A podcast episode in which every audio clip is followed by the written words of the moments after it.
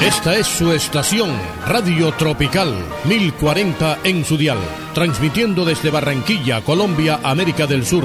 Radio Tropical, emisora de la cadena Radial La Libertad, auténticamente costeña.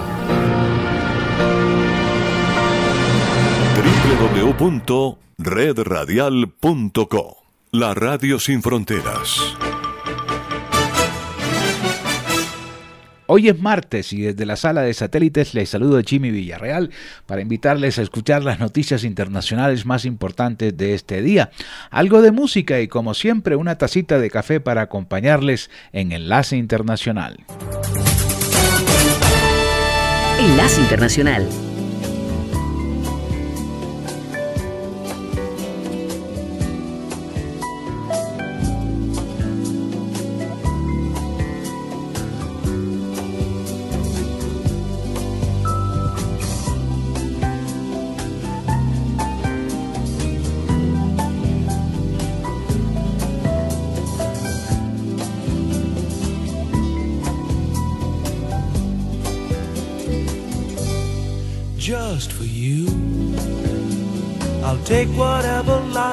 Give. Just for you, I'll pour the ink right out my nib.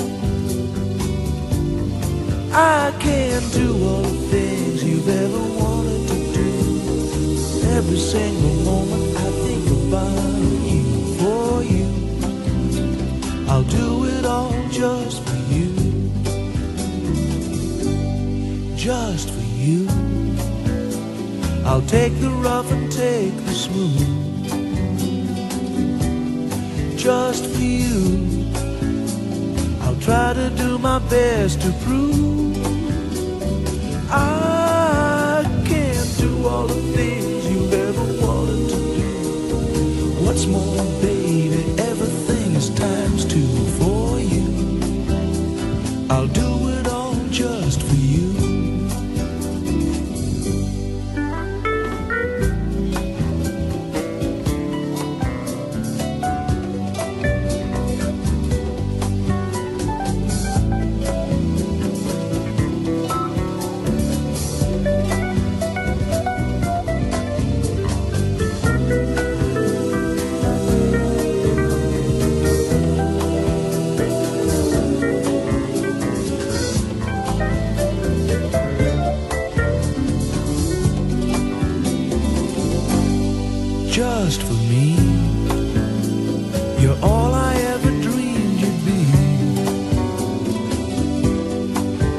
Just for you, I'll reach and shake the money tree.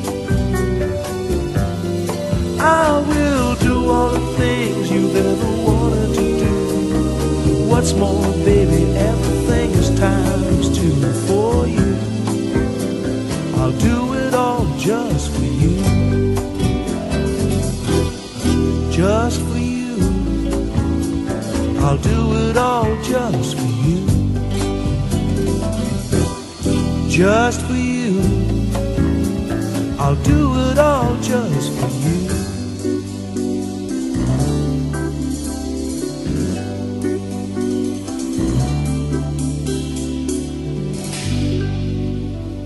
Resumen de noticias para hoy. Paola Ariza. Crece la tensión en Ecuador, donde miles de indígenas llegaron este lunes a Quito. Es el octavo día de protestas contra el gobierno de Guillermo Lazo, quien anunció la extensión del estado de excepción a seis provincias. Comienzan tres días de huelgas masivas de ferrocarriles en Londres, la más importante de las últimas tres décadas, con la participación de más de 50.000 trabajadores, quienes reclaman mejores salarios. Y en Israel, la coalición liderada por el primer ministro israelí Neftali Bennett anunció su intención de disolver el Parlamento y convocar a las quintas elecciones en menos de cuatro años. Esto a solo un año de estar en el poder. Enlace Internacional.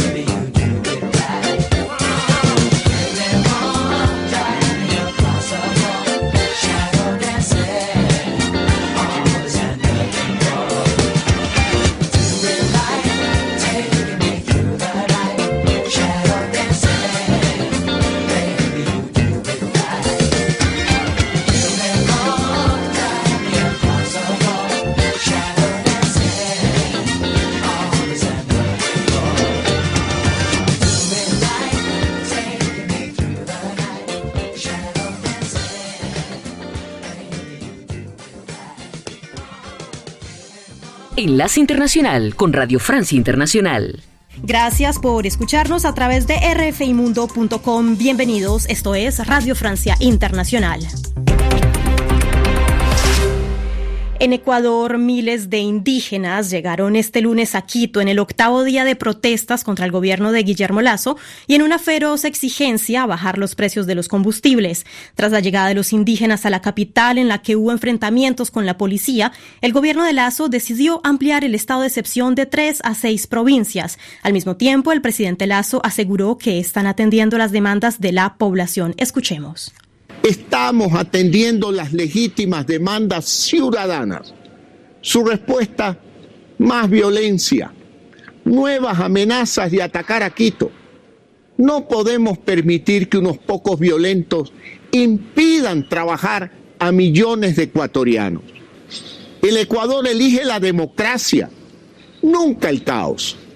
A esto respondió el responsable de la Confederación de Organizaciones Campesinas, Ramiro Guamán, quien asegura que las protestas son pacíficas. Eh, Nosotros al menos pedimos eh, que eh, vamos con una marcha pacífica, así como nos entenderán que tanto han dicho que nosotros somos vandálicos, en esa parte no lo somos y por eso que vamos a demostrar que el pueblo indígena somos gente de paz y vamos a ir eh, en una, una caravana y vamos a adentrar al centro de Quito con el respeto que merece el Quito. Entonces, de esa manera nosotros estamos entrando con marcha pacífica que venimos miles, miles de ecuatorianos, no solo hermanos indígenas, sino todo en este momento se unió.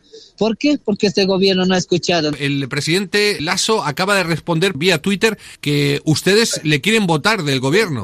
El pueblo no es objetivo de votar. Si él escucha, si él hace por el pueblo, cúmplase propuestas, lo que hemos planteado. Obviamente nosotros eh, volveremos a nuestras casitas. Si no cumple todas esas propuestas, continuamos con esa lucha. Escuchamos a Ramiro Guamán, responsable de la Confederación de Organizaciones Campesinas de Ecuador.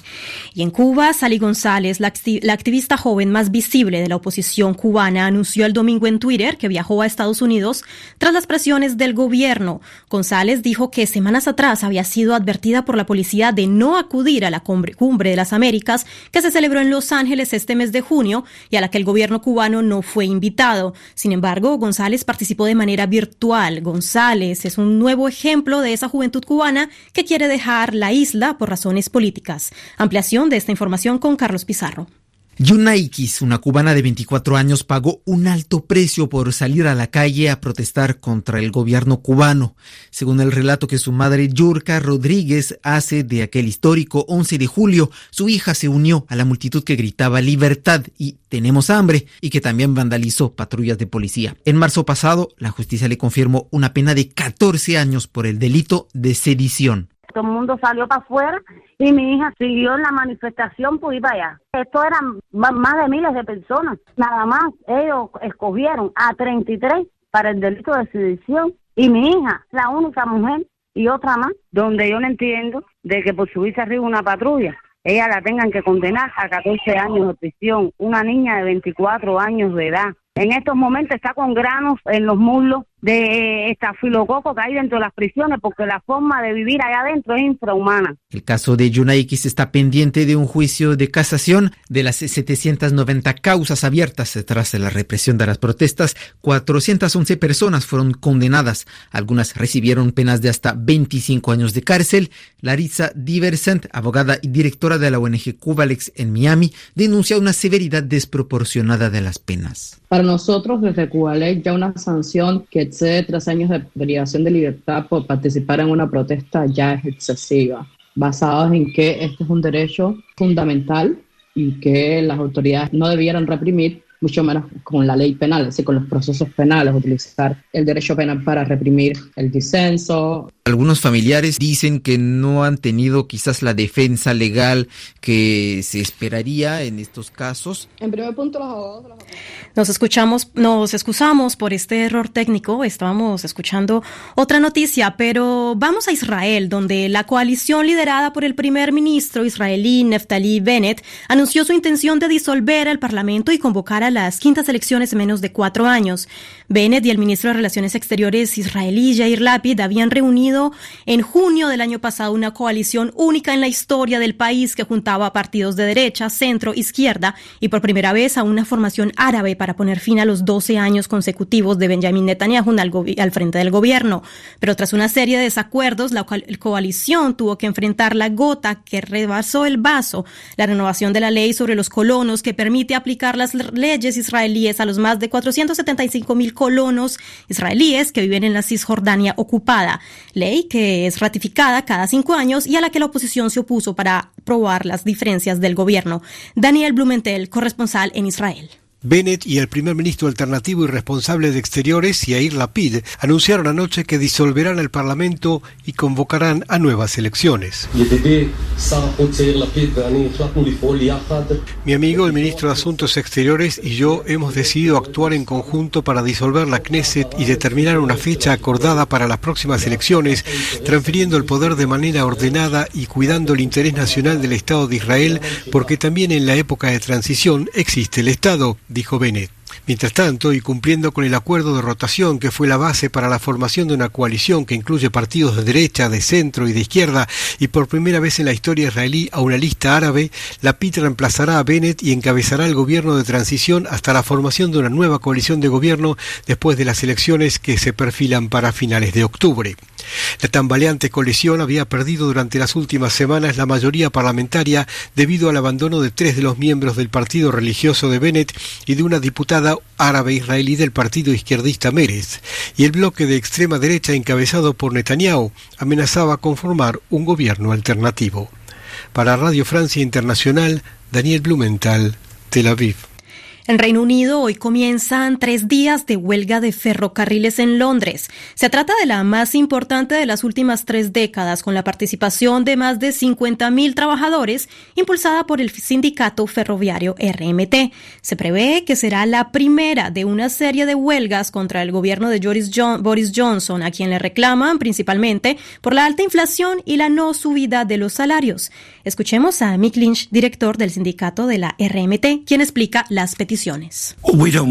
No queremos perturbar la vida de las personas, pero corremos el riesgo de perder miles de puestos de trabajo sin que nos hayan dado ninguna garantía de que las salidas serán voluntarias. Nos dicen que cerrarán todas las oficinas comerciales del país y que el tiempo de trabajo aumentará de 35 a 40 horas. La guerra en Ucrania, mientras Ucrania acusa a Rusia de intensificar los bombardeos en el este de cara a la cumbre europea que empieza en dos días, Rusia acusa, acusa a Lituania de cerrar el aprovisionamiento con restricciones abiertamente hostiles al tránsito de mercancías por vía ferroviaria hacia el enclave ruso de Kaliningrado. El Ministerio ruso de Relaciones Exteriores afirmó que si no se restablecía totalmente el tránsito de bienes entre Kaliningrado y el resto del país, Moscú se reserva el derecho de actuar para defender sus derechos nacionales. Escuchemos a Carlos Herranz, quien explica la importancia histórica de este enclave. Kaliningrado es uno de los 46 oblast que tiene Rusia en la actualidad, pero es el único que no tiene una frontera terrestre con el país. Además de su importancia estratégica y militar, Kaliningrado tiene una gran importancia histórica tanto para Europa como para Rusia. Las raíces del territorio se remontan muy atrás en la historia y están estrechamente relacionadas con el destino de Prusia Oriental y su capital, Königsberg, que fue fundada por los caballeros teutónicos en 1255, una cruzada católica de origen alemán que gobernó Prusia. Cuando Prusia Oriental se separó de Alemania después de la Primera Guerra Mundial, el territorio siguió siendo parte de Alemania hasta principios de 1945, al final de la Segunda Guerra Mundial, cuando fue conquistado por el Ejército Rojo Soviético. Entonces, en la conferencia de Yalta se acordó su división entre Polonia y la Unión Soviética, lo que quedó formalizado en Potsdam en 1945. Su nombre ruso proviene de Mikhail Kalinin, uno de los principales miembros del movimiento comunista bolchevique y jefe oficial de la Unión Soviética entre 1922 y 1946. Ahora alberga la flota báltica de Rusia y se posiciona como el territorio más occidental de Moscú, cerca del corazón de Europa. Gracias, Carlos Herranz. La primera ministra francesa, Elisabeth Borne, presentó su renuncia a Manuel Macron después de que el presidente francés perdiera su mayoría absoluta en las elecciones legislativas del domingo, pero el mandatario no la aceptó, según anunció este martes la presidencia francesa. El gobierno actual se mantiene entonces, mientras que Macron recibe hoy y en plena crisis política a los líderes de los principales partidos políticos. El único que no irá al Eliseo es el izquierdista Jean-Luc Mélenchon, el líder de la coalición de izquierdas NUPES, formada especialmente para las legislativas y que, tras el éxito que tuvo el domingo, ya comienza a mostrar fisuras. Más detalles con Orlando Torricelli. El acta de nacimiento de NUPES prometía a cada miembro de la Unión un grupo parlamentario que actuaría coordinadamente, base de discusión que hizo posible que las fuerzas de izquierda se presentaran unidas a las recientes legislativas. Unión electoral que si bien no logró el objetivo de alcanzar el sillón de primer ministro, como lo esperaba su principal dirigente, Jean-Luc Mélenchon, le permitió conseguir 133 diputados. NUPES ahora enfrenta el desafío de mantener la cohesión. Diferencias programáticas, agendas personales son algunos de los obstáculos que se presentan en el camino. Grupo o intergrupo, esa es la cuestión, porque en virtud del reglamento unos u otros no tienen los mismos poderes. La proposición ayer lunes de Mélenchon de crear un solo grupo parlamentario marcó el primer foco de tensión. Socialistas, comunistas y verdes respondieron unánimemente por la negativa, insistiendo en que no estaba previsto en el acta de nacimiento. Otro punto de fricción, la iniciativa de Francia Insumisa de presentar una moción de censura contra el gobierno el próximo 5 de julio, iniciativa que tampoco conviene a todos los miembros. En resumen, a Núpez le queda por demostrar que es más que una alianza electoral de circunstancia. Por el momento y a la luz de las últimas noticias subsisten algunas dudas. Gracias, Orlando. Y en Brasil, un equipo de investigadores descubrió un importante bosque fosilizado que tiene 290 millones de años de antigüedad.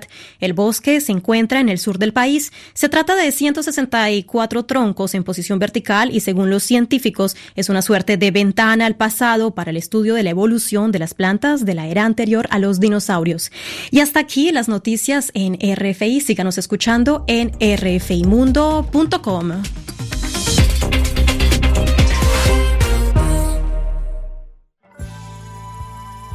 Enlace Internacional con la Música.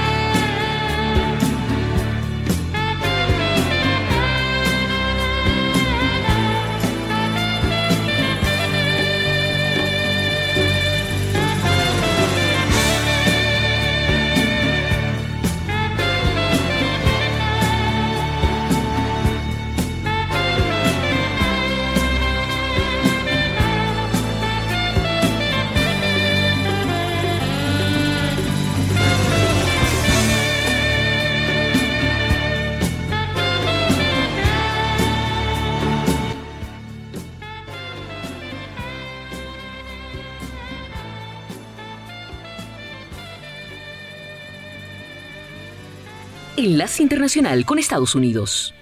El presidente Joe Biden dijo este lunes que la decisión sobre una exención temporal del impuesto federal a la gasolina podría conocerse a fines de esta semana. Un día después de que la secretaria de Energía, Jennifer Granholm, dijo que estaba evaluando la posibilidad de suspender el impuesto temporalmente. Biden dijo a los periodistas, sí, lo estoy considerando. Espero tener una decisión basada en los datos que estoy buscando para el final de la semana. El mandatario también señaló que quería más respuestas sobre por qué las empresas energéticas no estaban refinando más petróleo. Las restricciones recientes a la tenencia de chalecos antibala en el estado de Nueva York no incluyen el tipo de traje que llevaba el individuo que mató a 10 personas en Búfalo, por lo que podrían ser menos eficaces en la prevención de ataques armados. En la matanza ocurrida el 14 de mayo en un supermercado de Buffalo, Peyton Gendron llevaba un chaleco antibalas con placas de acero capaces de frenar balas de pistola como las que disparó el guardia de seguridad que intentó frenarlo. Según las cifras, las sesiones de la Comisión de Investigación sobre el asalto al Capitolio tuvieron 20 millones de espectadores en vivo la primera noche, 11 millones en su primera sesión diurna y casi 9 millones para la tercera sesión del jueves. Pero esos conteos tradicionales de la compañía Nielsen no abarcan ni de lejos el alcance real de lo que se está diciendo allí, señalan analistas. Una ola de calor azotó gran parte del centro de Estados Unidos la semana pasada y comenzará a moverse hacia el este con temperaturas peligrosamente altas, dijeron este lunes los meteorólogos. El Servicio Meteorológico Nacional le dijo a los estadounidenses que se preparen para otro día de calor muy por encima de lo normal, casi récord o incluso récord desde las llanuras centrales hasta medio oeste superior. El calor peligroso continuará en los titulares, informó el servicio en un aviso. Estados Unidos empezó a vacunar contra el COVID-19 este lunes a su población más joven, los niños de entre 6 meses y 5 años, luego que las autoridades de salud aprobaran las inoculaciones la semana pasada. Las dosis empezaron a llegar a algunos locales durante el fin de semana, incluyendo uno en Lexington, Carolina del Sur, donde un niñito de 3 años llamado Fletcher Pack se despertó el lunes en la mañana y preguntó a su madre, ¿es hoy el día de vacunarse? Les informó Tony Cano. Yo sé Enlace Internacional. que la NASA tiene cámaras girando en el espacio. Que se la pasan día y noche viendo de arriba para abajo. Y yo estoy a punto de llamar a pedirles trabajo. Pa' ver si me relajo. Porque tengo celos de que estés con alguien que sé que no existe. Y que juntos hagan cosas que yo sé que tú no hiciste. Yo no quiero imaginar que otra persona te desviste. Eso me pone triste. Perdón por pensar cosas que no son. Que antes de ti me volvieron mierda el corazón. Por eso te pido perdón. Nada de esto es culpa tuya. No quiero que nuestro futuro, mi pasado, lo destruya. Quisiera tener en el pecho un botón. Pa' borrarle la memoria corazón.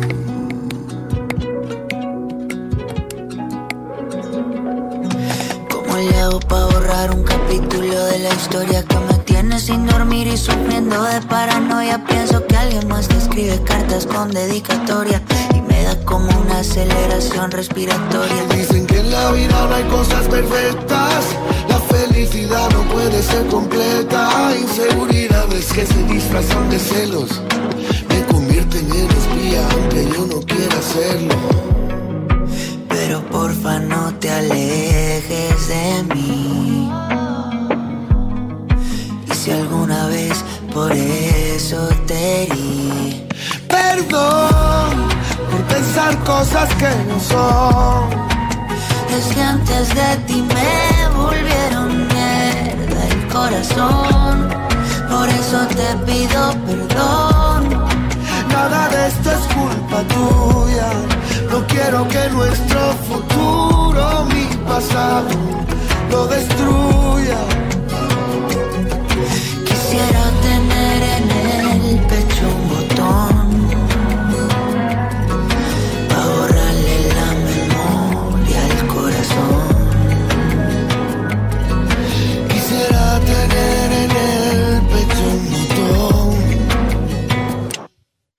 para borrarle la memoria al corazón. Enlace Internacional con Venezuela.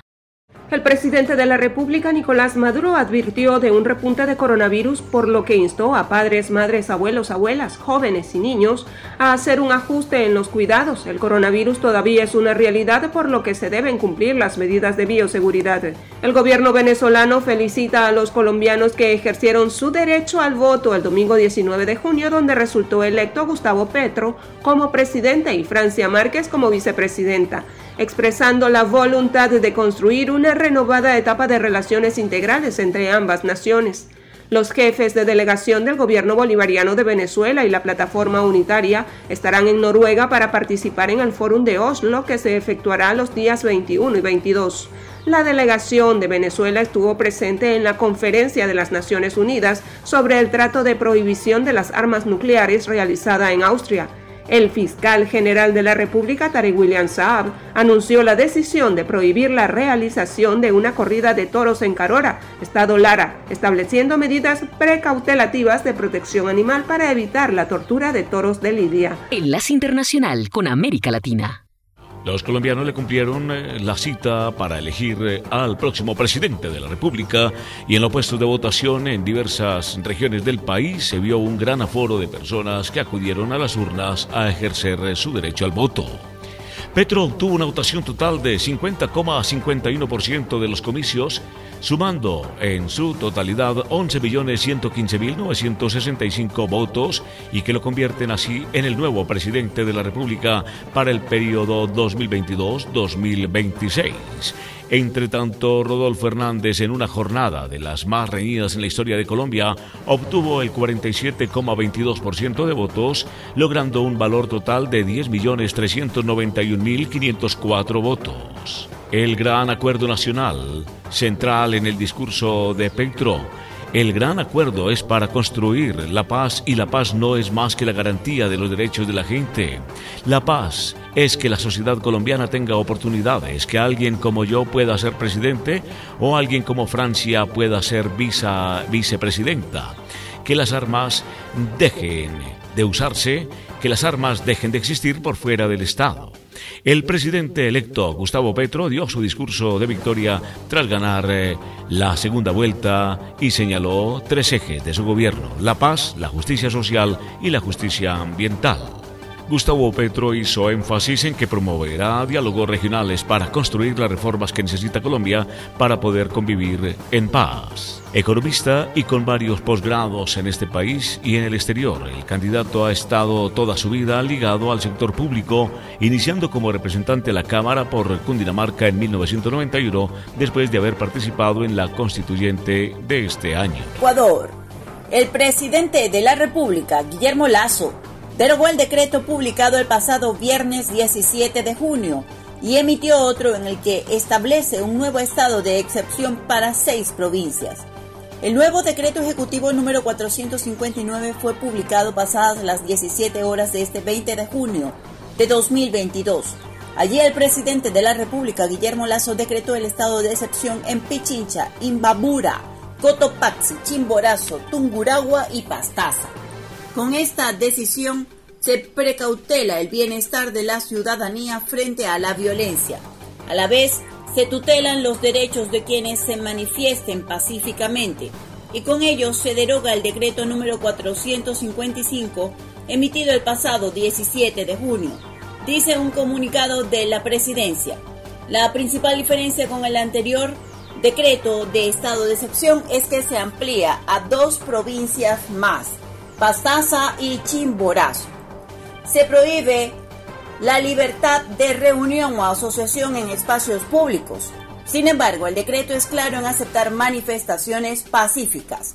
En Quito se mantiene el toque de queda desde las 22 hasta las 5 horas. Argentina, mañana se vivirá la noche más larga del año, llega el invierno. La llegada del invierno astronómico coincide este año con el calendario y se estima que el solsticio comenzará a las 06:15 de la mañana. Por ley del 9 de junio de 1938, se declara al 20 de junio como Día de la Bandera en conmemoración del fallecimiento del abogado y general Manuel Belgrano, creador de la insignia patria. La vicepresidenta Cristina Fernández de Kirchner realizó este lunes un duro análisis sobre el proceso ultrainflacionario que afecta al país e instó al gobierno de Alberto Fernández a usar la lapicera para frenar el festival de importaciones que se llevan parte de los dólares al exterior, al cerrar un acto de la CTA en Avellaneda en el marco del Día de la Bandera. Con la llegada del invierno, la ONG Casa de 20 prepara su segunda siembra de libros del año en la ciudad de Mar del Plata y Batán. El evento será el martes 21 de junio de 10 a 19 horas en la sede de 20 de septiembre 1744 de la nombrada ciudad. Enlace Internacional.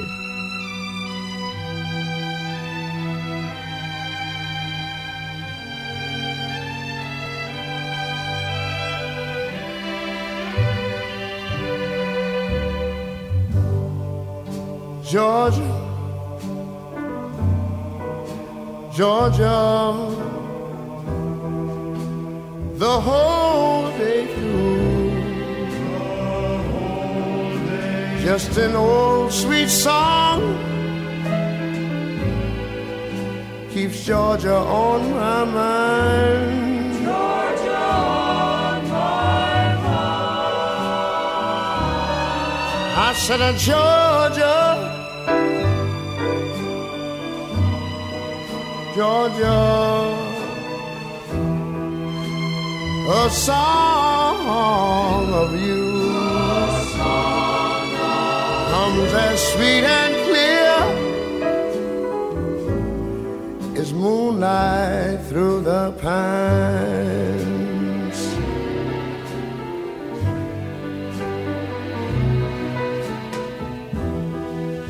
Other arms reach out to me. Other eyes smile tenderly. Still in the peaceful dreams I see the road leads back to you. I said, Georgia. Georgia, no peace I find. Just an old sweet song keeps Georgia on my mind. Georgia on my mind. Other arms reach out to me. Other eyes smile tenderly. Still in peaceful dreams, I see the road leads back to you. Whoa,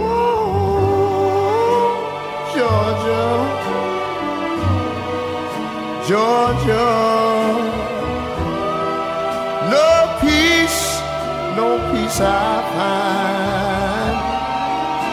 Just an old sweet song keeps Georgia on my mind.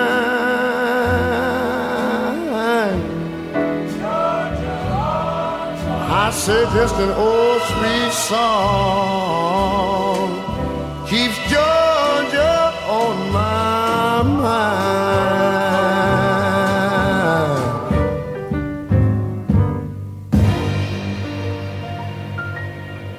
Enlace Internacional con los Deportes. La Federación Internacional de Natación FINA votó a favor de una nueva política que restringe que la mayoría de las atletas transgénero participen en competencias acuáticas femeninas de élite. El estatuto fue aprobado después de que más del 71.5% de las federaciones que conforman la FINA votaran a favor en el Congreso Extraordinario de este año. El ciclista Miguel Ángel Superman López del equipo Astana no disputaría el Tour de Francia ya que al parecer no ha logrado ponerse a punto para la competencia y continúa con molestias en su cadera, las mismas que lo hicieron abandonar el Giro de Italia el pasado 10 de mayo cuando se disputaba la cuarta etapa. El ciclista de 28 años no ha tenido una buena temporada debido a esta lesión. Ha estado en siete competencias en el 2022 y en dos no ha podido terminar.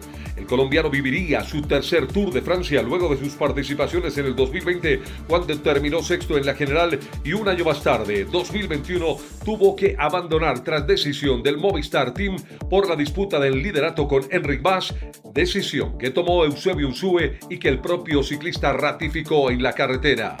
Por ahora hay cuatro colombianos que participarán en la gran vuelta. Nairo Quintana, el del Arkea Sansib, que llega a la competencia después de quedar sexto en la general de la ruta de Occitania y quinto en la montaña. También estará Rico Berturán, que abandonó la vuelta Suiza tras dar positivo por COVID-19, y su compañero de equipo Esteban Chávez Rubio, que será la otra carta del equipo norteamericano Education Nipo. Y finalmente Daniel Felipe Martínez, que formará parte del equipo británico Ineos. La carrera francesa dará inicio el viernes primero de julio con una contrarreloj individual en Copenhague, Dinamarca, y finalizará el 24 del mismo mes con un recorrido de 116 kilómetros con meta en los Campos Elíseos en París. El serbio Novak Djokovic entrenó en Wimbledon pisando el césped por primera vez esta temporada como preparación para el tercer Grand Slam del año. El tenista de Belgrado reconoció las pistas y canchas de Aorangi del All England Club, donde se ejercitó conjuntamente a su técnico Goran Ivanisevic y su fisioterapeuta el argentino Ulises Badillo. Djokovic no juega de manera oficial desde que perdió en los cuartos de final del Roland Garros contra el español Rafael Nadal. El defensa alemán Antonio Rüdiger fue presentado como nuevo jugador de fútbol del Real Madrid tras acabar su contrato con el Chelsea de Inglaterra. El alemán llega al Real Madrid con una férrea competencia en la posición de defensa central. Para su llegada al Real Madrid, el equipo merengue le dio la oportunidad de elegir el dorsal número 22 que deja libre uno que se va histórico en el club, Isco Alarcón. Enlace Internacional con la Música.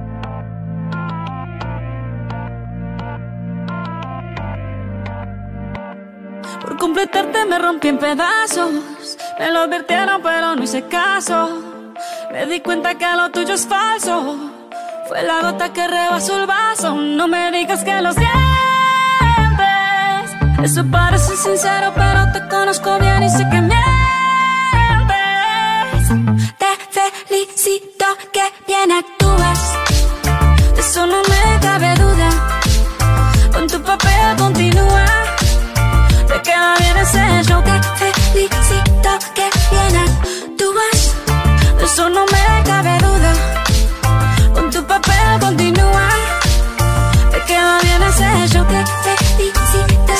Filosofía barata no la compro. Lo siento en esa moto, ya no me monto.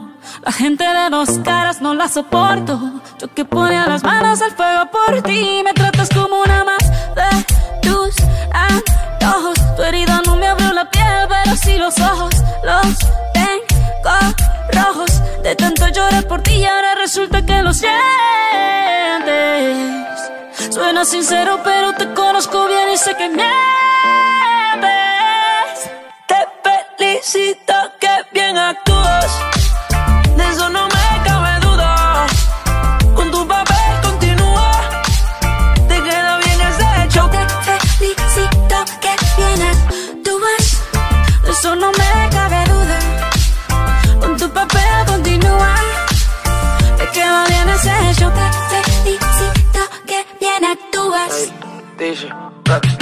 Hablándote claro, no te necesito. Yeah. Perdiste alguien, no castigo. Algo me decía porque no fluíamos. Te voy a picar cuando recuerde cómo no comíamos.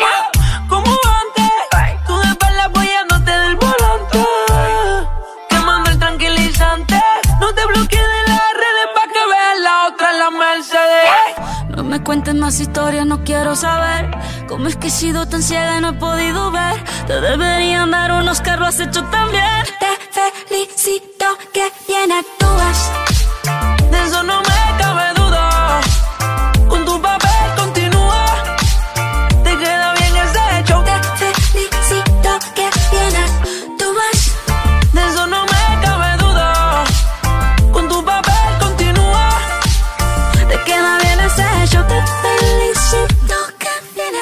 Enlace Internacional con la Voz de América.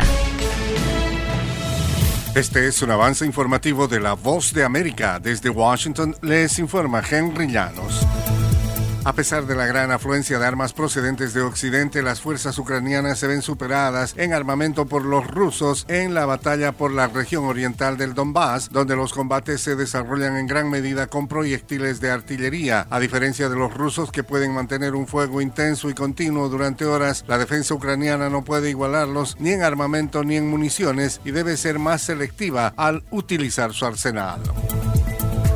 Y tras visitar seis países aliados durante 12 días, Nicolás Maduro regresó a Venezuela donde elogió los supuestos resultados de la gira. Nos informa Álvaro Algarra. El periplo por Turquía, Argelia, Irán, Kuwait, Qatar y Azerbaiyán coincidió con los esfuerzos del país sudamericano para incrementar relaciones comerciales con esos países, con la meta de sortear las sanciones económicas que Estados Unidos ha impuesto por considerar que Maduro se reeligió en 2018 gracias a unas elecciones fraudulentas. El internacionalista Félix Arellano destaca que la gira de Maduro causa un impacto principalmente mediático. El dirigente opositor Andrés Velázquez considera que el viaje del mandatario fue un fracaso. Álvaro Algarra, Voce América, Caracas. Acompáñanos de lunes a viernes con las noticias del mundo del entretenimiento, lo mejor del cine. Scrolls are the bad guys. Los estrenos de Hollywood. Who am I? She's the last of her kind. De lunes a viernes, el mundo del entretenimiento llega a ustedes desde los estudios de La Voz de América en Washington. El cambio político en Colombia podría tener repercusiones negativas para los políticos opositores venezolanos y se traducirá en una alianza para el gobierno del presidente Nicolás Maduro. Desde Caracas nos informa Carolina Alcalde. El triunfo de Gustavo Petro en Colombia representa el restablecimiento de las relaciones diplomáticas y consulares con Venezuela, rotas desde que el presidente Iván Duque reconoció a Juan Guaidó como mandatario interino, estiman expertos. Sin embargo, internacionalistas como Juan Francisco Contreras consideran que aún existen incógnitas sobre cómo Petro manejará la política exterior hacia Venezuela. Una de las cosas que el señor Petro ha estado señalando en Colombia es el tema de la violación de los derechos humanos. Ahora veremos cómo cambia el discurso con respecto al tema de Venezuela, que ha sido realmente sancionado. Carolina, alcalde Voz de América, Caracas. Un tribunal hondureño condenó el lunes a 22 años y 6 meses de cárcel al autor intelectual del crimen de la líder lenca y ambientalista Berta Cáceres. El fallo del tribunal de sentencias contra Roberto David Castillo Mejía, quien era el presidente de la empresa Desarrollos Energéticos, ejecutora del proyecto Agua Zarca, al cual Cáceres se oponía y que según la fiscalía fue desde donde se ordenó el crimen de la ambientalista hondureña. Castillo Mejía había sido encontrado culpable como coautor por el delito de asesinato. Este fue un avance informativo de La Voz de América. Cordiales saludos a nuestra audiencia desde Washington. Soy John F. Burnett y hoy en Conversando con la Voz de América abordamos el tema de la importancia de establecer políticas sanitarias rumbo al futuro, en especial luego de haber atravesado por la pandemia del COVID-19 de la que aún no hemos salido. Nuestro colega Anthony Belchi entrevistó al principal ejecutivo de la farmacéutica Pfizer para Latinoamérica, Carlos Murillo, y abordan la importancia de la salud para la región y la preparación que requerimos. Antes... Eh la sociedad en general dábamos por hecho el tema de salud. Como dicen en inglés, we took it for granted. Se requería una situación tan complicada como la que hemos vivido para mostrarnos a todos que al final sin salud no, no, hay, no hay, nada y que una de las prioridades tiene que ser eh, realmente la, la, salud. Y eso ha hecho que, como bien lo decías, que ahora en, en, en esta cumbre se incluya el tema de salud, se incluye como una de las prioridades, iniciativas relacionadas al tema de, salud y creo que es una gran cosa para, para todos los países de Latinoamérica para, y, para, y para nosotros que vivimos en, en, la región. Eh, lo que ha pasado en los últimos años nos ha mostrado que eh, la salud es como el aceite que hace funcionar la maquinaria del mundo. si ese aceite no está, eh, realmente la maquinaria no, no funciona. Entonces eh, es súper importante que, esto se está hablando. Lo, que creo que también eh, es lo que estamos trabajando y la oportunidad que esto nos está generando, Tony, es que entender que salud no es un costo, la inversión en salud tiene que ser una prioridad porque lo que también hemos vivido nos ha mostrado que existe una conexión totalmente eh, estrecha entre salud y economía. Si la salud de la población no es saludable, no hay economía, no hay crecimiento de la economía, no hay generación de trabajo. Entonces, inversión en salud representa invertir en crecimiento, en productividad, en estabilidad. ¿Y qué papel puede jugar una empresa como Pfizer en estas, en estas intenciones ¿no? de inversión en, en, salud precisamente para prevenir futuras pandemias, futuras crisis sanitarias.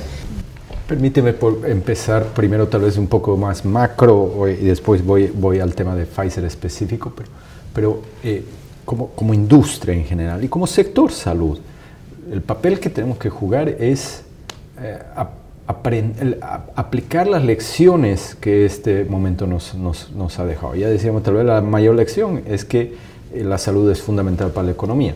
La, segunda lección, eh, creo que para todos, es que cuando enfrentamos desafíos como el que hemos enfrentado, solamente trabajando juntos se puede, se, puede superarlo.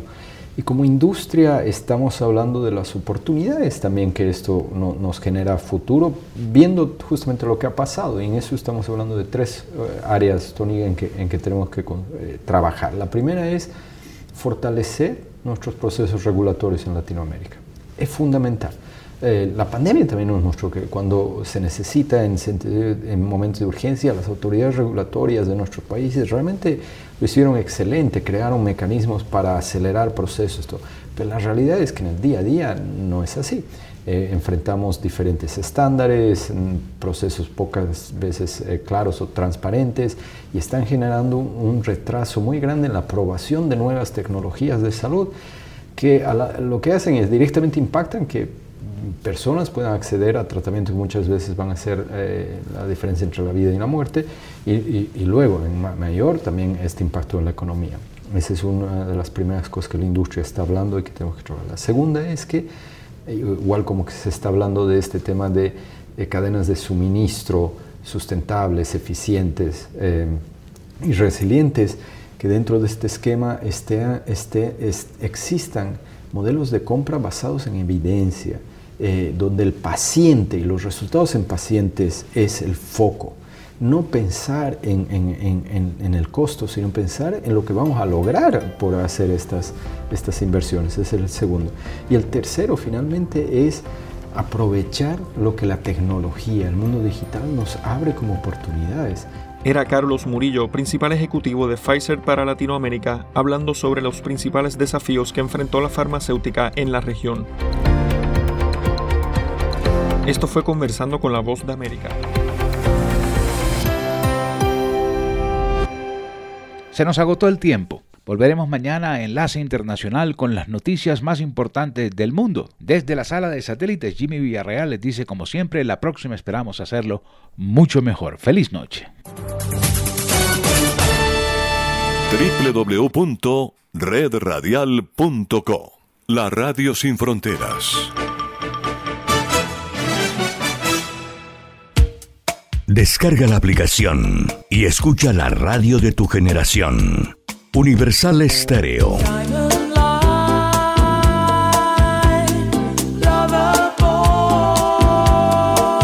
Mantenemos los clásicos de siempre e incorporamos los nuevos clásicos.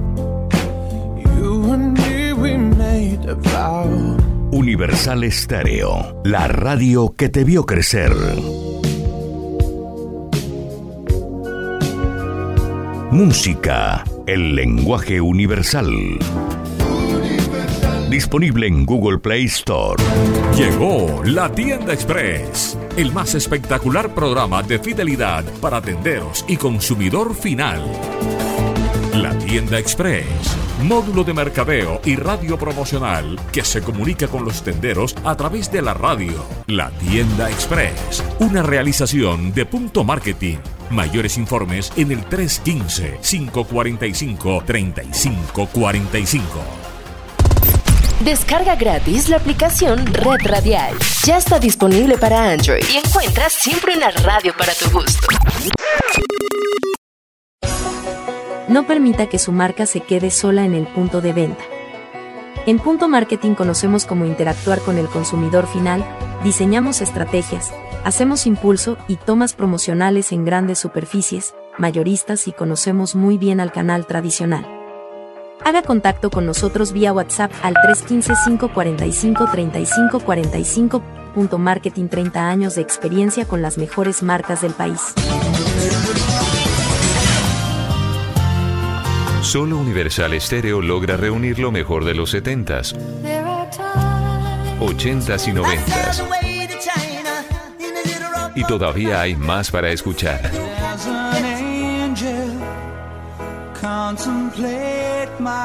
Clásicos, solo clásicos, en Universal.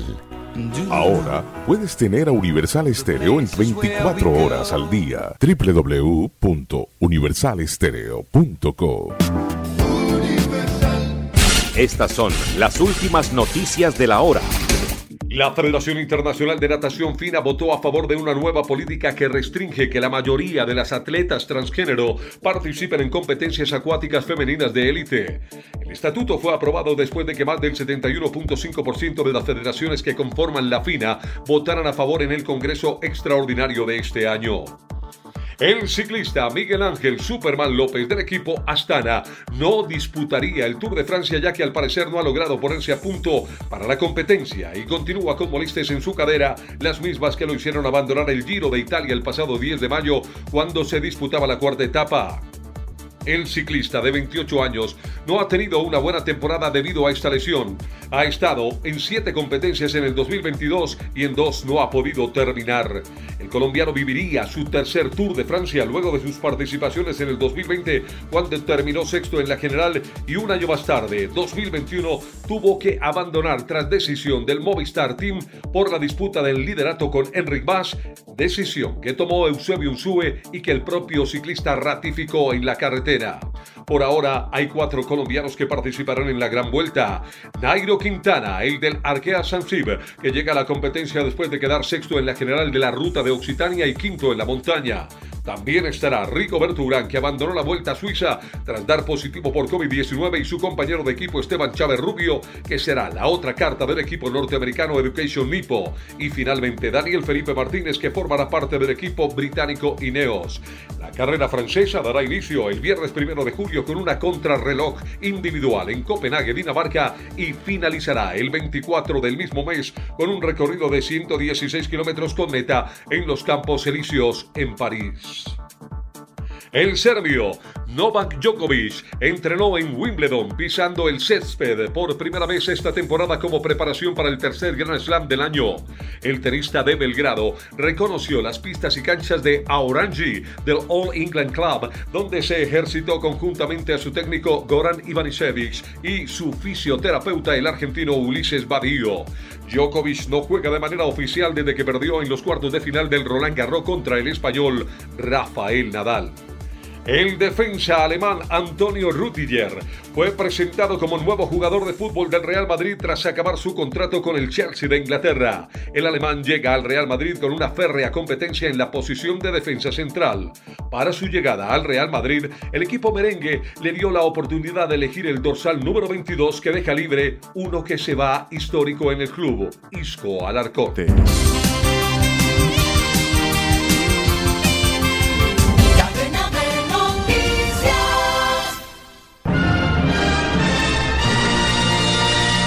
Esta es su estación, Radio Tropical 1040 en su dial, transmitiendo desde Barranquilla, Colombia, América del Sur.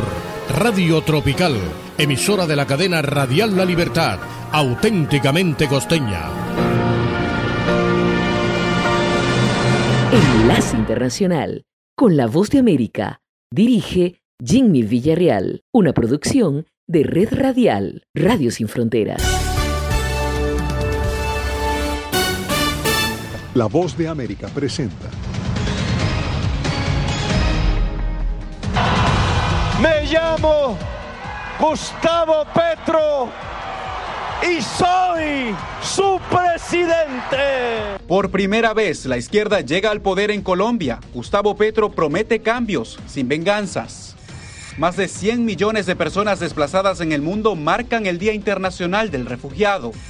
Estadounidenses celebran feriado que recuerda el fin de la esclavitud. Y le mostramos cómo en Bolivia la lectura puede acortar el tiempo tras las rejas.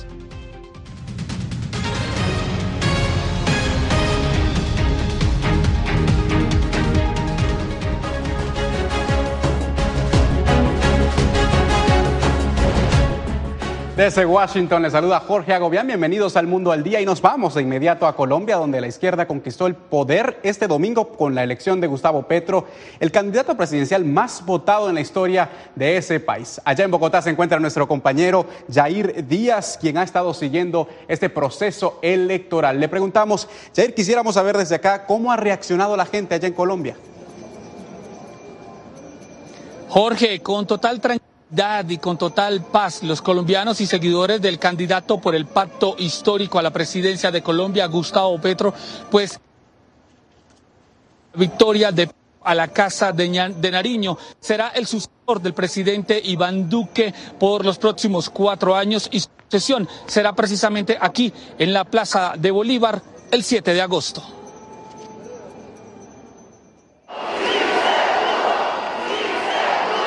Con gritos de alegría, centenares de colombianos celebraron la histórica victoria de la izquierda que llega por primera vez a gobernar el país con Gustavo Petro como presidente para el periodo 2022-2026. Lo que viene es un cambio de verdad, un cambio real. En ello comprometemos la existencia, la vida misma. No vamos a traicionar ese electorado. ¡Vamos Colombia! Las reacciones no se hicieron esperar. El secretario de Estado de Estados Unidos, Anthony Blinken, reafirmó el deseo de mantener una fuerte alianza con Gustavo Petro. Felicitaciones al pueblo colombiano por ejercer su derecho al voto y reafirmar la fortaleza de su democracia. Esperamos continuar nuestra sólida asociación con el presidente electo Gustavo Petro y la construcción de un hemisferio más democrático y equitativo. También se unieron a las felicitaciones mandatarios latinoamericanos de la izquierda, incluyendo a Miguel Díaz Canel en Cuba y Nicolás Maduro en Venezuela. Se escuchó la voluntad del pueblo colombiano, que salió a defender el camino de la democracia y la paz. Nuevos tiempos se avisoran para este hermano país. Reiteramos disposición a avanzar en el desarrollo de las relaciones bilaterales por el bienestar de nuestros pueblos. En su gobierno lo acompañará Francia Márquez, la primera mujer afrodescendiente que llega a la vicepresidencia de Colombia, el segundo cargo más importante de esta nación. Después de 214 años, logramos un gobierno del pueblo, el gobierno de los nadies y las nadies de Colombia. Con más de 11 millones de votos y el 50% de las votaciones, Petro derrotó en las urnas al ingeniero independiente Rodolfo Hernández, quien aceptó la derrota y felicitó a Gustavo Petro, quien será el nuevo presidente de Colombia desde el 7 de agosto. Jorge. Jair, muchas gracias por el reporte y como lo mencionabas, además es un ex guerrillero, un ex senador y un ex alcalde. Ese es el perfil de Gustavo Petro, quien ganó con la promesa de sacudir la política tradicional de ese país en Colombia. Ese es el perfil de Gustavo Petro que nos preparó nuestra compañera Adriana Núñez Rabascal. Me llamo Gustavo Petro y soy su presidente. Luego de tres intentos, Gustavo Petro logra asumir las riendas de la Casa de Nariño. No es un cambio para vengarnos, no es un cambio para construir más odios durante su campaña, el economista de 62 años ofreció una reforma tributaria para hacer que los más ricos paguen más impuestos. Nosotros venimos aquí es a enriquecer pobres y no a empobrecer ricos. Es un gobierno de la vida. Petro prometió dejar atrás la extracción de recursos naturales. Incluso advirtió que al llegar al poder no aprobará ni un solo contrato más de exploración petrolera. Son tres venenos el más poderoso el carbón, y después el petróleo, y después la cocaína. Justicia ambiental. Sobre el hoy presidente electo pese su pasado como guerrillero del M-19, grupo responsable de la toma del Palacio de Justicia en Bogotá, que dejó un centenar de muertos. Aunque jamás se probó que participara en esa acción, Petro estuvo en otro incidente, el robo de la espada del prócer independentista Simón Bolívar, que estaba resguardada en el Museo Quinta de Bolívar de Bogotá. Seguirá en Colombia, seguirán las manos del M-19 y seguirán las manos del pueblo colombiano hasta que en este país se conquisten los objetivos del libertador hoy como presidente electo, se ha comprometido a no seguir el camino de otros líderes latinoamericanos. Tengan la seguridad de que yo no buscaré la reelección. Petro llega al poder luego de vencer un férreo bloque conformado por expresidentes y partidos políticos de diferentes ideologías que sumaron esfuerzos a favor de su rival Rodolfo Hernández. Pero ahora Petro deberá gobernar no solo para los que se le opusieron, sino también a un país que, de acuerdo con analistas, está dividido. Adriana Núñez Rabascal, Voz de América, Bogotá.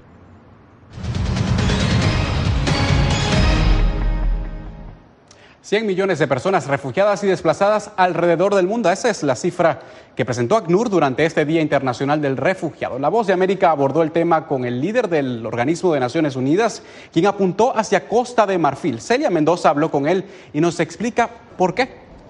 Este año, el alto comisionado para refugiados de la ONU, Filippo Grandi, tiene un mensaje optimista. I'm going to one place where Voy a un lugar donde se ha resuelto el problema de los refugiados. Es Costa de Marfil en África Occidental. Lo que vamos a declarar junto con el gobierno de Costa de Marfil es lo que llamamos en lenguaje técnico el cese de su estatus como refugiados de los ciudadanos de Costa de Marfil. Puede que la gente no lo recuerde, pero hace unos años había cientos de miles de refugiados de Costa de Marfil debido a los disturbios civiles y el conflicto dentro del país. Ahora la mayoría de ellos han regresado porque el país está estable nuevamente gracias también a las buenas políticas del gobierno. Aquellos que permanecen en los países vecinos, esos países básicamente han acordado mantenerlos y darles acceso, eventualmente, inclusión y naturalización en algunos casos. Así que quiero ir y celebrar. El alto comisionado afirmó en conversación con La Voz de América que esto se debe a la disposición política para buscar e invertir en la paz, así como para recibir a los refugiados que regresan y las medidas de regularización en los países receptores. Espero que sigan ese ejemplo. No soy ingenuo. Sé las enormes dificultades de enfrentar esta crisis que provoca el desplazamiento forzado, pero el mensaje es, no es imposible. Asimismo, explicó cómo en su opinión este tema ha sido usado con fines políticos. Hay personas que han manipulado los movimientos de refugiados, los movimientos migratorios, asustando a la opinión pública, diciendo que son una amenaza. Su posición siempre ha sido, es imposible tratar con ellos, por lo que su única respuesta es cerrarse. Voten por nosotros y cerraremos las fronteras.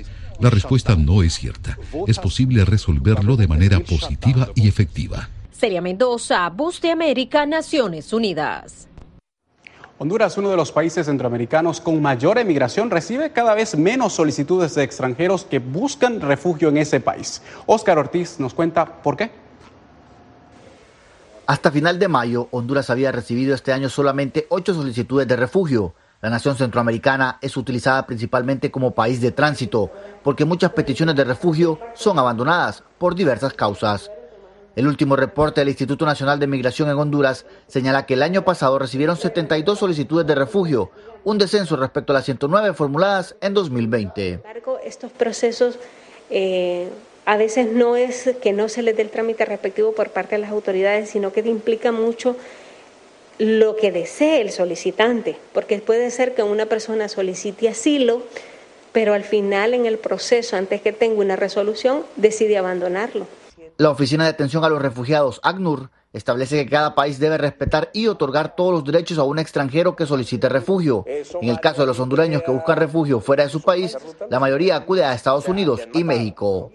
Tradicionalmente en esta etapa de refugio, lo fue en los 80 cuando las guerras en la región en este momento estamos hablando de 243 personas, no más. Es un número muy pequeño de refugiados y solicitantes de asilo.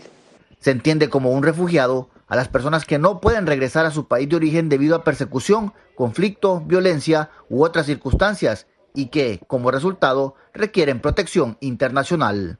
Oscar Ortiz, Voz de América, Honduras. Nicaragua experimenta la emigración más alta desde la guerra de hace tres décadas. Eso preocupa a la Agencia de Naciones Unidas también y como nos reporta Donaldo Hernández, están haciendo lo que sea posible sobre este tema. Silvia Elena Cerda dice que este mural con la leyenda Nadie es ilegal, que adorna la Plaza de la Democracia en San José, representa a los miles de nicaragüenses que han emigrado a Costa Rica desde la década de los 70 algunos por los conflictos armados, otros por los desastres naturales y los más recientes por la crisis sociopolítica. Verdaderamente duro porque nos toca pasar cosas muy difíciles. Silvia llegó hace cuatro años a Costa Rica, pero cuenta que obtener un documento como refugiada fue lo más difícil. Las listas de espera e inmigración son largas y los tiempos de espera para conseguir un documento son lejos. Alan Rodríguez, subdirector de la Dirección de Migración de Costa Rica, explicó a La Voz de América que el aumento de la migración de nicaragüenses en los últimos cuatro años supera a los más de 80 mil refugiados que dejó la guerra civil durante la década de 1980. Tenemos cerca de 180 mil solicitudes de refugio que se han recibido y de esas el 89% son nicaragüenses. Incluso la Agencia de la ONU para los Refugiados ACNUR muestra su preocupación por la dimensión de la migración.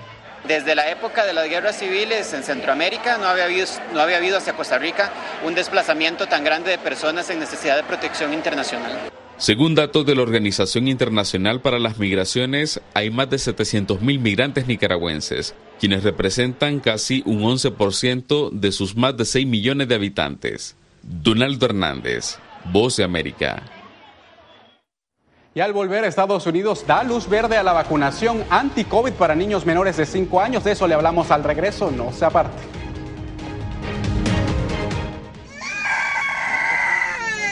They are scared. Some of them lost their houses uh, during bombardments.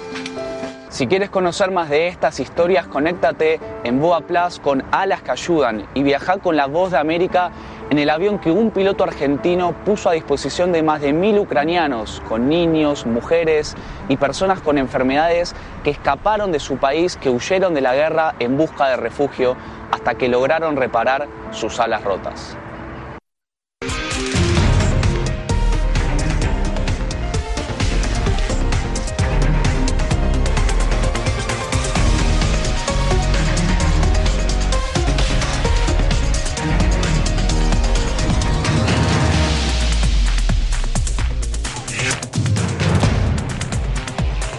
Venezuela 360, cada semana por La Voz de América. ¿Qué tal desde Washington comienzan las noticias en el mundo al día? Día a día, desde la capital de Estados Unidos y donde se producen las noticias que más te impactan. El objetivo es llegar al otro lado de la frontera para pedir asilo. La Voz de América te conecta con el mundo al día, los hechos más allá de la noticia, para que tomes decisiones bien informadas en el lenguaje que quieres, donde quieras y como prefieras. Conéctate con El Mundo al Día. Actualidad. Nos vamos a ver otra cepa nueva y otra cepa nueva. Análisis. En realidad, mucha de esta gente va a quedar parada de nuevo y va a ser una tragedia humana. Debate. Dejen la obsesión. La obsesión la tienen ustedes. Con la información más allá de los titulares. El tema energético es algo que se está analizando. La inflación es un problema global. 30 y 50 metros están ya las tropas. Su respuesta, doctor. Todas las semanas por La Voz de América.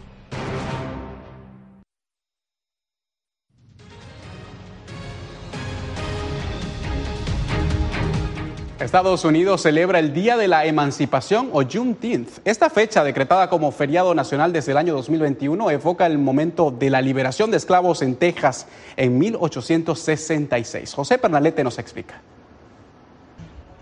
El 19 de junio se celebra el Día de la Emancipación en Estados Unidos. Este día es conocido como Juneteenth y festeja el momento en que los esclavos en Texas fueron liberados en 1865 tras la Guerra Civil. Se convierte en este símbolo de este tipo de esperanza para el futuro, pensando en el pasado, las personas que se han sacrificado y las personas que fueron oprimidas bajo la esclavitud. Y aunque este tipo de símbolo, bueno, la esclavitud ya no está entre nosotros de nombre, no sabemos qué va a pasar en el futuro. Fue apenas el pasado 2021 cuando el presidente Joe Biden decretó esta fecha como feriado nacional, más de 150 años después de celebraciones continuas a lo largo de Estados Unidos anunciar y hacer cumplir la liberación de los esclavos negros y ese fue el nacimiento de Juneteenth. Muchos atribuyen esta decisión como acertada y justa tras las luchas de la comunidad afroamericana, la cual padece de brutalidad policial y estigmatización entre otras desigualdades. Hombre, esto es para la gente. Agradecemos que se haya convertido en un feriado federal para que podamos celebrar como un solo pueblo, porque somos el pueblo y como dije, es un momento histórico. En varias ciudades del país, el 19 de junio es un día para desfiles y expresiones culturales que rememoran los lazos vivos y profundos de la raza negra en la sociedad estadounidense. En el país, solo 18 estados han oficializado este día feriado como pago. Las celebraciones también incluyen el refuerzo de la reivindicación de justicia en la sociedad estadounidense. José Pernalete, Voz de América. Y seguimos en Estados Unidos, pero vamos a referirnos al ambiente de incertidumbre que se vive en el país. El temor a una recesión económica, así como los precios elevados y un contexto político polarizado son las causas, según nos explica Jacopo Luxi. Estados Unidos vive un momento muy delicado, tanto que el presidente Joe Biden aseguró que los estadounidenses están realmente deprimidos debido a muchos aspectos clave de la vida económica, social y política. El COVID-19 y el alto número de contagios siguen siendo una realidad que perturba la cotidianidad, como los más de 800 vuelos de aerolíneas cancelados el domingo en Estados Unidos. Al mismo tiempo, el costo récord de la gasolina y los alimentos generan en Wall Street temores de una recesión durante los próximos 12 meses. Espero que la economía se desacelere. Ha estado creciendo a un ritmo muy rápido a medida que la economía, como el mercado laboral, se ha recuperado y hemos alcanzado el pleno Es natural ahora que esperamos una transición hacia un crecimiento constante y estable. Estados Unidos enfrenta incertidumbre también en el frente político. El Senado aún no ha aprobado ninguna medida de control de armas después de varios tiroteos de masa, mientras la Corte Suprema estadounidense podría anular esta semana el derecho federal de la mujer al aborto. Y el comité sobre el 6 de enero, a través de sus audiencias, seguirá mostrando esta semana lo cerca que estuvo Estados Unidos de una toma autoritaria del poder con el presunto intento de golpe del expresidente Donald Trump, quien niega cualquier responsabilidad. Lo que creo que la gente debe destacar en estas audiencias es cuánto estuvo involucrado el presidente en el periodo previo al 6 de enero, cómo llegamos a una posición en la que tanta gente acusó al Capitolio porque honestamente creían que la elección Mientras el conflicto en Ucrania sigue involucrando a Estados Unidos y creando consecuencias económicas globales, las elecciones de medio término podrían crear en noviembre aún más divisiones políticas antes de una incierta carrera presidencial en 2024. Jacopo Luzzi, Voz de América, Washington. También en Estados Unidos, este lunes comenzaron a aplicarse las vacunas anti-COVID de Pfizer y Moderna a los niños menores de 5 años. Esto tras la autorización emitida la semana pasada por los Centros para el Control y Prevención de Enfermedades. Unos 18 millones de niños menores de 5 años y mayores de los 6 meses podrían recibir la inmunización. Es el grupo de la población que faltaba por vacunarse en Estados Unidos.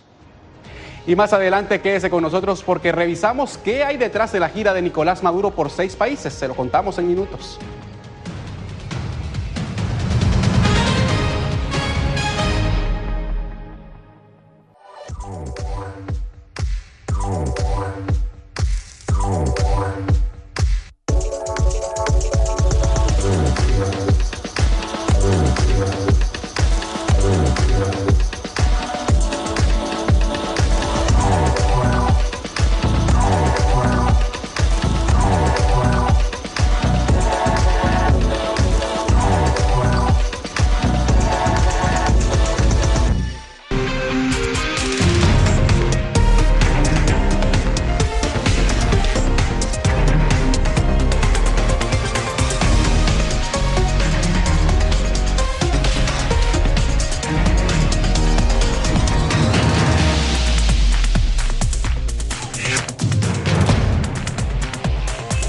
Venezuela 360, cada semana por La Voz de América. ¿Qué tal desde Washington comienzan las noticias en el mundo al día? Día a día, desde la capital de Estados Unidos y donde se producen las noticias que más te impactan. El objetivo es llegar al otro lado de la frontera para pedir asilo. La voz de América te conecta con el mundo al día, los hechos más allá de la noticia, para que tomes decisiones bien informadas, en el lenguaje que quieres, donde quieras y como prefieras. Conéctate con El Mundo al Día. La Voz de América te invita a ser parte de nuestra familia a través de las redes sociales. Encuentra en tu muro las últimas noticias de tu país en su conexión con Estados Unidos, la región y el mundo. Historias que empoderan las voces latinoamericanas de política, economía, salud, actualidad, balanceadas y precisas. Únete a un equipo de origen hispanoamericano que trabaja para conectarte con los tuyos. Síguenos en Facebook y conviértete en protagonista de una historia que tú mismo ayudarás a construir.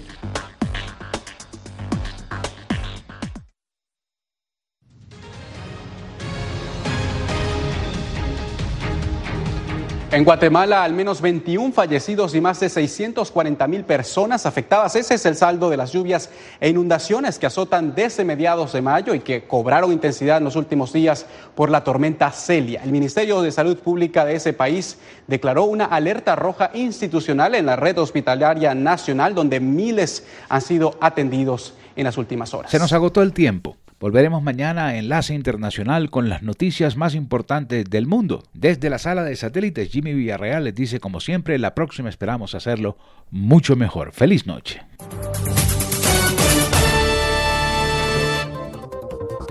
Enlace Internacional es una producción de Red Radial. Editores, Carlos Tatis, Gabriel Villarreal y Jorge Pérez. Master Control José Barreto, Jesús Peroso, Bobby Orozco y Adolfo Ferrer. Producción ejecutiva Jimmy Villarreal. www.redradial.co La Radio Sin Fronteras.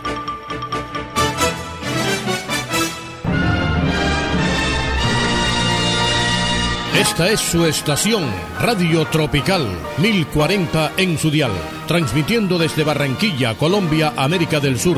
Radio Tropical, emisora de la cadena Radial La Libertad, auténticamente costeña.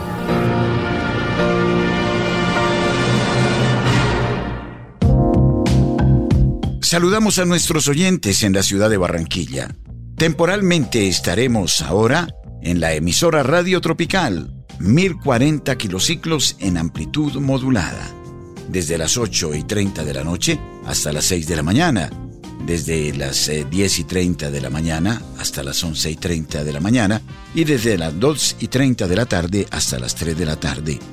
Saludamos a nuestros oyentes en Barranquilla y en Santa Marta. 1040 kilociclos en amplitud modulada. Radio Tropical. Estaremos momentáneamente en esta estación. Les invitamos a participar activamente con nosotros en la Puerta de Oro de Colombia y no lo olviden Estamos en Claro Televisión, canal 856. Claro Música, allí está Radio María, el mejor sonido para ustedes. Saludos a nuestros oyentes en Barranquilla.